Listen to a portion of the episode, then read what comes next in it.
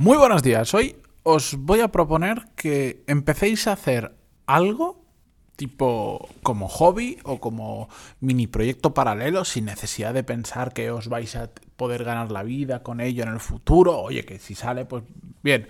Pero no pensando en eso, sino en hacer algo que os obligue a de forma recurrente, y lo más recurrente posible, practicar una habilidad que queráis, por el motivo que sea, a desarrollar. Y os voy a poner unos cuantos ejemplos porque es lo que yo hago. De hecho, ahora mismo lo estoy haciendo. Así que vamos con el episodio 1049, pero antes de empezar, música épica, por favor.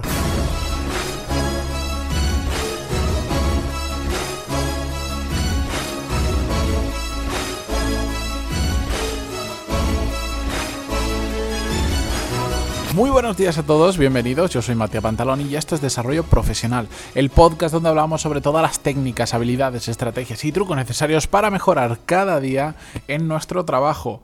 Dos cosas eh, antes de empezar con el episodio. Uno, Ah, para los que no lo sepáis, porque, bueno, está enlazado con la cosa 2 que quiero decir. Este mes, creo que por los números que vamos, va a ser sin duda el, mes en el que más se ha escuchado este podcast. Yo creo que podemos llegar, con un poco de suerte, a casi las 70.000 descargas únicas, que comparado con el Rubius es poco, pero para mí es muchísimo. Mm, creo que ya habremos pasado los 2 millones de descargas acumulados, así que estoy súper contento. Y relacionado con esto, últimamente, eh, esto, esto se da porque últimamente pues hay mucha gente que sobre todo a través de Spotify ha descubierto el podcast y no lo sabe. Además de este podcast, todas las semanas comparto eh, en mi newsletter más información sobre desarrollo profesional en un digamos, de una forma un poco diferente, no solo porque sea escrita, sino que comparto temas, digamos, que son en paralelos. Entráis en pantaloni.es y ahí os vais a poder apuntar y, y, estoy siendo últimamente bastante regular con el envío de las newsletters. Es algo que me cuesta más, pero es que todo esto además está enlazado con lo que os quiero contar en el episodio de hoy. Una cosa que yo he descubierto que me sirve muy bien es obligarme a coger alguna rutina, especialmente que me comprometa con más gente, que me, que me ayude a practicar una habilidad que quiero desarrollar, bien porque me apetece desarrollarla, bien porque profesionalmente me va a venir bien o ambas cosas a la vez. Y este podcast es uno de esos ejemplos. Yo cuando este, empecé este podcast, realmente lo empecé más porque necesitaba hacer algo paralelo a lo que estaba haciendo en mi trabajo. Simplemente quería algo mío donde yo tuviera el 100% de control, me daba igual si lo monetizaba, si no lo monetizaba. Yo quería hacer algo más, ir un pasito más allá. Pero con el tiempo me, he dado cuenta que el, podcast y, el ser constante durante tantos años y haber grabado tanto, me ha ayudado a mejorar muchas habilidades que de hecho hoy en día en, todo lo que hago son muy importantes, como es uno, la capacidad de síntesis, porque os aseguro que si yo dijera, bueno, voy a hablar de este tema y no me voy a poner un límite de tiempo, voy a estar aquí hablando, etcétera, etcétera, pues me resulta mucho más fácil hablar de este mismo tema durante media hora o una hora que hacerlo en 10 minutos, porque en 10 minutos me obligo a tener que sintetizar, a contar solo lo más importante para que entre en 10 minutos y no irme por las ramas. Y además, también me ha ayudado a mejorar mi comunicación, mi capacidad de comunicar mejor, que va también muy relacionado con esa capacidad de síntesis. Lo que pasa es que la capacidad de síntesis la separo aquí porque es una habilidad que a mí me viene muy bien a la hora de crear formación, tanto para mí como para The Power MBA, que hago programas para ellos, etcétera, etcétera. Eso es una, esas dos son una de las habilidades que he conseguido mejorar a través del podcast, no a través de hacer uno ni dos episodios. Hoy es el 1049 pero que sé que, si, que de otra manera, si yo me hubiera propuesto en su momento decir, bueno, voy a mejorar mis habilidades de comunicación. ¿Y cómo lo haces? Te quedas un poco como, bueno, voy a hacer un curso, me voy a leer un libro. Pues la mejor forma en la que yo he tenido de mejorar esas habilidades es a través de este podcast, a través de algo en lo que yo me he comprometido en cierta manera con la audiencia. El día que no subo episodio, os lo aseguro, que es porque no puedo, porque... Mm, algo ha pasado o estoy realmente jodido de tiempo y me sabe mal. Sé que yo no tengo ninguna obligación de hacer esto, si alguien me estuviera pagando por escuchar cada episodio, eh, pues sí tendría una obligación moral y una obligación probablemente hasta contractual de hacerlo. Pero no, esto es gratis, yo lo subo porque me apetece, que después hay un negocio detrás, vale, pero puedes eh, escuchar o no escuchar el podcast a tu libre elección y no tienes que pagar por escucharlo. Por lo tanto, yo realmente no tendría por qué sentirme mal, pero me siento mal porque sé que hay gente que está esperando mm, cada mañana a que salga el episodio y algunos días no puedo. Entonces yo esa obligación moral que tengo con aquella persona que se sube al coche que está yendo a trabajar o que está haciendo deporte y está esperando a que en Spotify o donde sea se actualice para ver que hay un nuevo episodio, pues me lleva a seguir grabando, aparte, por supuesto, de porque me gusta, aparte de porque me genera un negocio detrás y aparte de porque me ayuda a mejorar profesionalmente, aprendiendo a comunicar mejor, a sintetizar, etcétera, etcétera.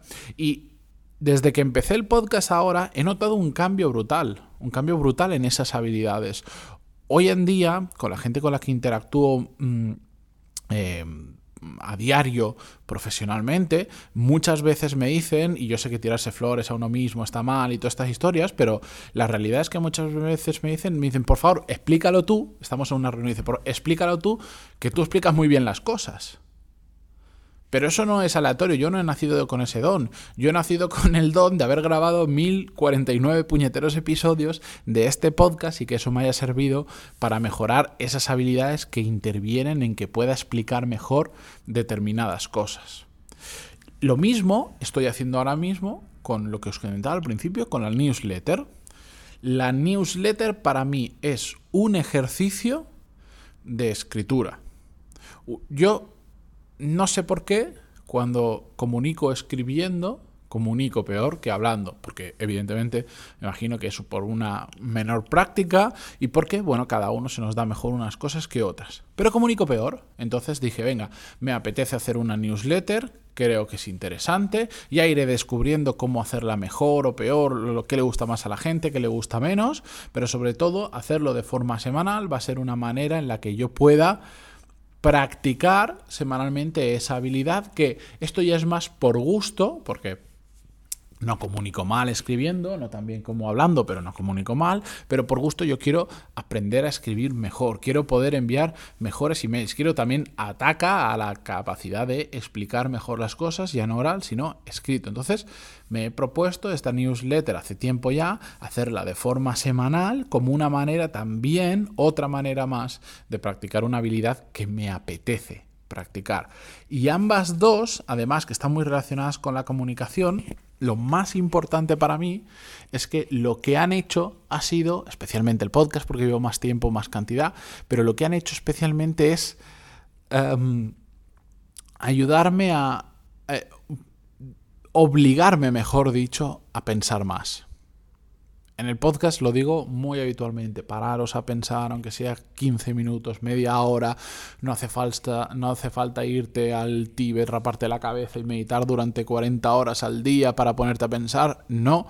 15 minutos al día ya es mucho, pues yo me obligo a pensar todos los días porque tengo que hacer este episodio, tengo que escribir la newsletter, tengo que estar pensando en temas de los que hablar, en cómo los organizo, cómo los sintetizo, cómo lo expreso, cómo lo grabo, etcétera, etcétera. Y eso me ha venido fantásticamente bien, porque por un lado es una manera de estar aprendiendo todos y cada uno de los días algo nuevo, porque eh, aunque os esté contando algo que me ha pasado ayer, tengo que pensar en cómo lo voy a contar para que se entienda lo mejor posible, qué ejemplos puedo añadir extra a lo que estoy contando, y porque en sí me ayuda a, a pararme a reflexionar cuando yo ahora estoy en modo podcast siempre, mi cabeza está siempre en modo podcast. Entonces, cuando algo ocurre, por ejemplo, cuando veo una persona que ante una situación complicada en, el día a día profesional la resuelve súper bien, mi, mi, mente podcastil obsesionada con, ojo, me ha gustado cómo puedo contar esto, se activa y empieza a pensar. primero se da cuenta de que ha ocurrido eso y segundo, empiezo a pensar, oye, ¿Por qué lo ha resuelto tan bien? ¿Qué es lo que ha hecho? ¿Qué es lo que haría una persona en, una, en esa misma situación, una persona entre comillas normal? Esto o esto. En cambio, esta persona lo ha hecho de esa manera. ¿Por qué? ¿Y por qué ha funcionado bien? ¿Y por qué la otra persona con la que estaba discutiendo ha reaccionado mucho mejor de lo que cabría esperar? el hacerme esas preguntas e intentar encontrar respuesta para después poder contarlo en el podcast es lo que me ayuda, e, e, es ese proceso de pensar, es ese proceso de reflexionar. Y eso me está aportando más que todo lo que he estudiado en el resto de mi vida, con, os aseguro, con muchísima diferencia. Por eso, yo desde aquí os propongo no necesariamente empezar un podcast, una newsletter, no, estos son mis ejemplos y solo estoy dando algunos ejemplos míos, hay más, pero yo os propongo que le deis caña a algo sin pensar en ganar dinero, eso da igual, eso ahora es secundario, que si sale, bien, pero poneros a hacer algo que os obligue a desarrollar una habilidad que estáis mm, queriendo desarrollar por el motivo que sea. Un, otro ejemplo que he puesto ya en repetidas ocasiones a lo largo de tantos episodios es el tema de cuando alguien me pregunta, es que no sé, mm, quiero aprender a gestión de equipos o liderazgo de equipos, pero yo no tengo un equipo, entonces no puedo, solo me quedo en los libros y siempre les digo, bueno, pues busca una forma de liderar un equipo, apúntate a un equipo, yo qué sé, de fútbol, e intenta ver cómo lo organizas o de baloncesto o de lo que sea. Eh, métete, por ejemplo, en una asociación, en una organización que no tenga ningún tipo de ánimo de lucro ni nada, eh, que simplemente quieras ayudar en cualquier cosa, involúcrate, dedícale X horas las que puedas a la semana, crea un compromiso con ellos para decir todas las semanas voy a ir, yo que sé, todos los sábados por la mañana dos horas a ayudar y que dentro de esa ayuda que tú das se focalice en gestionar, aunque sean pequeñitos proyectos, pero gestionar proyectos donde intervengan una, dos, tres, cinco personas. Eso ya te va a enseñar a gestión de equipos, encima de equipos de personas eh, absolutamente desinteresadas en lo que están haciendo y a la vez al estar tú ayudando con eso va a crear un sentimiento de pertenencia que, que como te va a obligar a hacerlo continuamente, porque sabes que si un fin de semana fallas, pues no estás echando la mano que podrías echar. Por ejemplo, yo qué sé, este es otro ejemplo más. Cada uno aquí tiene que buscar en qué quiere mejorar y qué de qué forma creativa puede mejorar eso, que esa habilidad que quiere desarrollar. De forma práctica, que comprar libros en Amazon todos sabemos, pero solo de libros. En los libros se aprenden cosas, pero no se aprende todo. Y sobre todo se recibe mucha información, pero muchas veces no se procesa esa información. Y hasta que no lo vives en, en el mundo real, en el barro, no entiendes eso que habías leído. Y esto a mí me pasa muchísimo, que de repente digo, ahí va, me pasa algo, ejecuto algo y digo, ahí va, ahora entiendo cuando dicen, cuando me leí en un libro que decía que, pa, que es importante afilar la sierra aunque no estés talando árboles, del libro este de los siete hábitos, tal, ahora entiendo por qué. Ahora me doy cuenta que llevo muchos años afilando la sierra y ahora que estoy mm, mm, yendo a por leña, voy más rápido que nadie. Bueno, pues esa es la, esa es la realidad. Así que darle una pensada, parar un segundo, y mirad cómo podéis hacer, qué podéis empezar y que genere sobre todo una, aunque sea en vuestra cabeza solo, una obligatoriedad para hacerlo de forma repetida, si es frecuente, si puede ser todos los días mejor, porque es más fácil integrarlo en vuestro día a día, en vuestros hábitos, que os ayude a desarrollar una habilidad. Así que con esto os dejo yo y mis locuras. Gracias por estar ahí. Mm, por estar al otro lado en Spotify, Google Podcast, por, por eh, iTunes, Evox, siempre me dejo alguno, por, por querer luchar en el barro como yo y continuamos mañana. Adiós.